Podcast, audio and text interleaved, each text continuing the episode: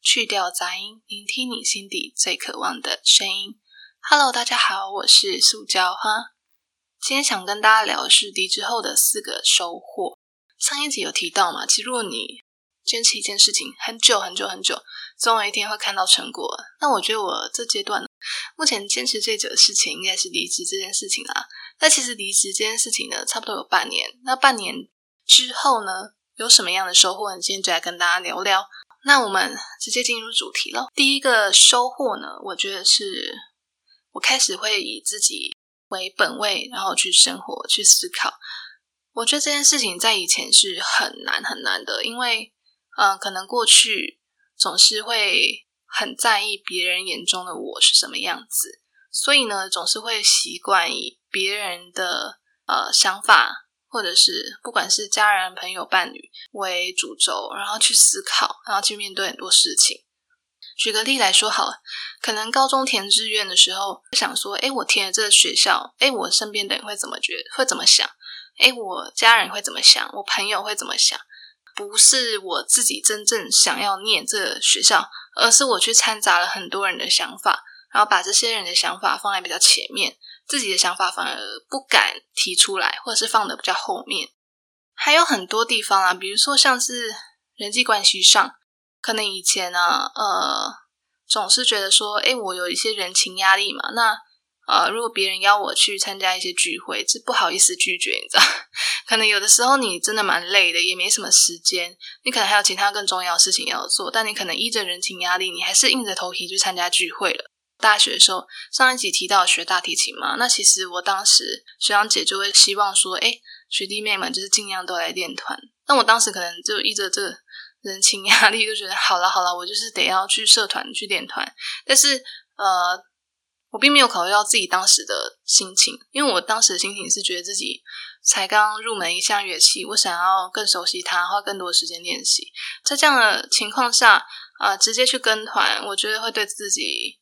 自信心会蛮受挫，而且实际上真的难度跨越太高，我是觉得自己可能负荷不来。当时也是事先去考虑到，哎，人情压力啊，然后觉得哦，自己应该应该要去做这件事情，要去做，而不是我真的想要做这件事情。我觉得如果人生有一个分水岭的话，我觉得离职算是我一个人生的分水岭。真心真意的，就是开始为自己而活，是我做下的决定。然后真的离职之后。我就是开始依着自己的想法，我想要学什么样的东西，想要上什么样的课，以我自己的想法为优先，是我真的想去做，我再去做，而不是我应该要做。然后，呃，可能在离职以前选的大学，或者是我的毕业后的工作，可能都是事先去想到家人的期待，或者是想到哎朋友的看法、伴侣的看法，可是自己的想法总是压到最后面，就是有点压抑自己的内心所想要的东西。而不敢去提出来或讲出来。好，那第二个呢，就是自律这件事情。我这样讲好，我觉得以前在工作的时候，我总是觉得每天日复一日，所以我对于时间的观念，我觉得它是无限循环；或对于生活，我觉得它日子就是一天一天无限循环。所以这样的心态很难够真的去珍惜你每天的生活，你就会觉得啊，反正今天过完还有明天，明天过完还有后天，就是每一天都是不是以积极的态度去面对。然后在离职之后，会有一个想法是，离职这样的生活形态，它不会是无限循环，它是倒数的感觉。就是我可能过一天我就少一天，过一天就少一天。我能够自己全面的安排性为这样的生活，然后没有什么外物会打扰我，不会是一直都是这样的状态。因为随着你之后，如果你找到工作，可能你越来越忙了，你就生活中开始有越来越多事情，可能就没有办法像现在这样自由安排自己的时间。所以在离职之后，对于时间的概念是倒数的感觉，所以就格外珍惜。因为我今天 过完之后，你就会发现说，哎，接下来你好像又少一天，好像又少一天了。所以，呃，我觉得第二个收获就是开始时间规划这件事情。以前是被时间追着跑。嗯，我记得我之前跟大家聊过嘛，我以前是迟到大王，就是可能约八点聚会，我是八点五分到那种，或者是八点十分到。但是现在呃，不同的心态去面对生活的时候，就会开始知道说，提到准备这件事情是好的。比如说像去上课好了，我可能跟上健身课，我跟教练约时间，我可能约跟他约七点，但是我六点半就先到。然后呢，先去做暖身，先去做练习，先去做预备。然后七点教练来之后呢，就开始上一小时的课。我就觉得这样的习惯维持其实是蛮好的，总比你约七点上课，你七点五分到，你就少了 那五分钟可以上课的时间。晚一分钟，或者是赖床五分钟，赖床一小时，你可以运用的时间就少。可能以前工作的时候一到五都很累嘛，那周休日的话，六日就想要睡到饱。可是离职之后就不能够。在每天都睡到饱了，因为这样下去，你就会耗掉很多时间，而没有办法去做自己想要做的事情。可能我觉得一天最有活力的时候是早上，那如果我早上睡到十二点，那我们就早上的时间都没有了嘛。那我下午又开始很很想睡觉，又很累，就时间就没有办法好好利用去做自己真正想要做的事情，真正喜欢做的事情。所以维持好的生活习惯，然后维持好的作息，我觉得这都是离职后给我一个很大很大的收获。好，那再来第三个收获呢，就是社交圈的精简。以前可能就会觉得说朋友越多越好吧，然后什么样的聚会都逼着人情压力，OK，就是硬着头皮去这样。可是呢，我觉得，嗯，老实说，离职之后，你这个社交圈基本上以前同事圈可能就渐渐的没有再联络。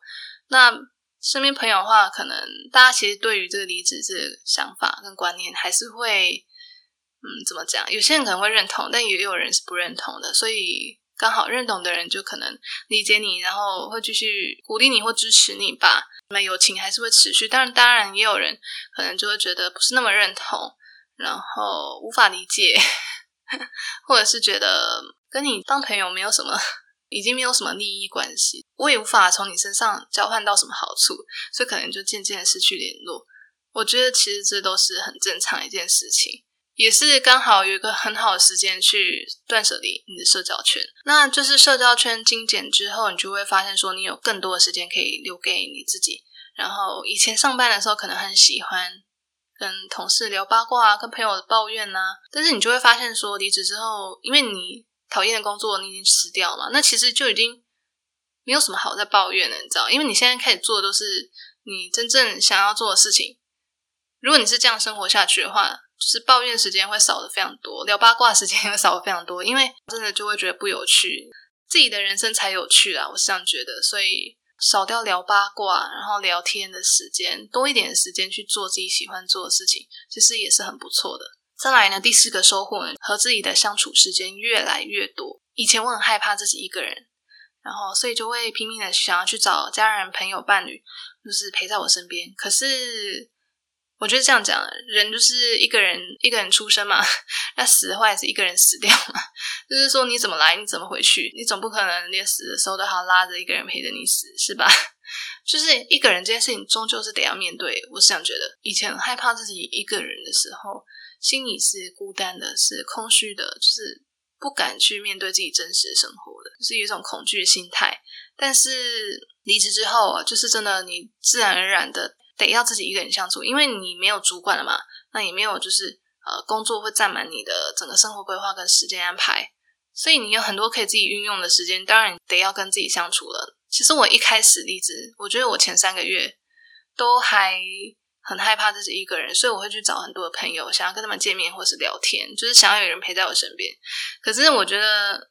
等到那个阵痛期过了之后，就会渐渐习惯一个人生活，然后开始去专心专注在你自己的生活上，然后做你很有兴趣的事情。当你去做你自己真的有兴趣的事情的时候，就会觉得不会害怕，也不会孤单了。就是我不会讲哎，那一刻就是你会觉得那个时刻你不是空虚的，就是。你不会一直觉得哦，我一个人，我一个人，而是你那个时刻会觉得哦，我现在就整个投入在我喜欢的事情上，然后就是很专心的去用心的对待那个事情，没有那么空虚，也不会一直去很在意自己一个人这件事情，跟自己相处这件事情还是很重要的。现在的话就会觉得说，其实自己一个人相处是最安心的，因为你是那一个不会去伤害你自己的人嘛。你也不会去刺探自己的隐私，聊自己的八卦，或者是去做出什么行为去伤害自己嘛？所以其实你跟你自己待在一起的时候是最安心的时候。现在觉得自己跟自己相处这件事情已经不再是我的困扰了，现在是开始学会去享受这件事情，然后开始学会去自己一个人好好相处之后，就会发现其实我自己的生活就蛮有趣的哦。我可以去做很多自己有趣的事情，我就不用再去找别人陪，因为找别人陪不一定会更有趣。现在的想法真的是跟以前离之前差很多了。所以今天其实聊的这四件事情啊，我觉得都不是可以量化的，它是无形的。可是我觉得无形的影响力才是最深远的。呃，如果说可以是可以量化的影响收获来说，可能。可能就是那种呃，比如说离职之后我如何躺着赚钱，月入十万，可能这样的东西大家会非常有兴趣。但是呢，我今天就是没有要分享这个，没有要分享这样的事情。今天分享这东西是。我生活中很实际的一个改变，我真的很想讲，就是无形的东西，大家可能觉得嗯没有什么感觉，知道吗？没感觉，所以我觉得生活形态改变、生活习惯改变，虽然是看不见的、很难感受到的，可是我觉得它影响力是最深远的。那我觉得今天呢，差不多分享到这边。听众朋友们，如果现在也刚好在离职的这段时刻，有什么收获的话，也欢迎你分享给我。欢迎大家到 Apple Podcast 底下留言给我五颗星，或是到教化老师悄悄话信箱与我交流。我们下次见，拜拜。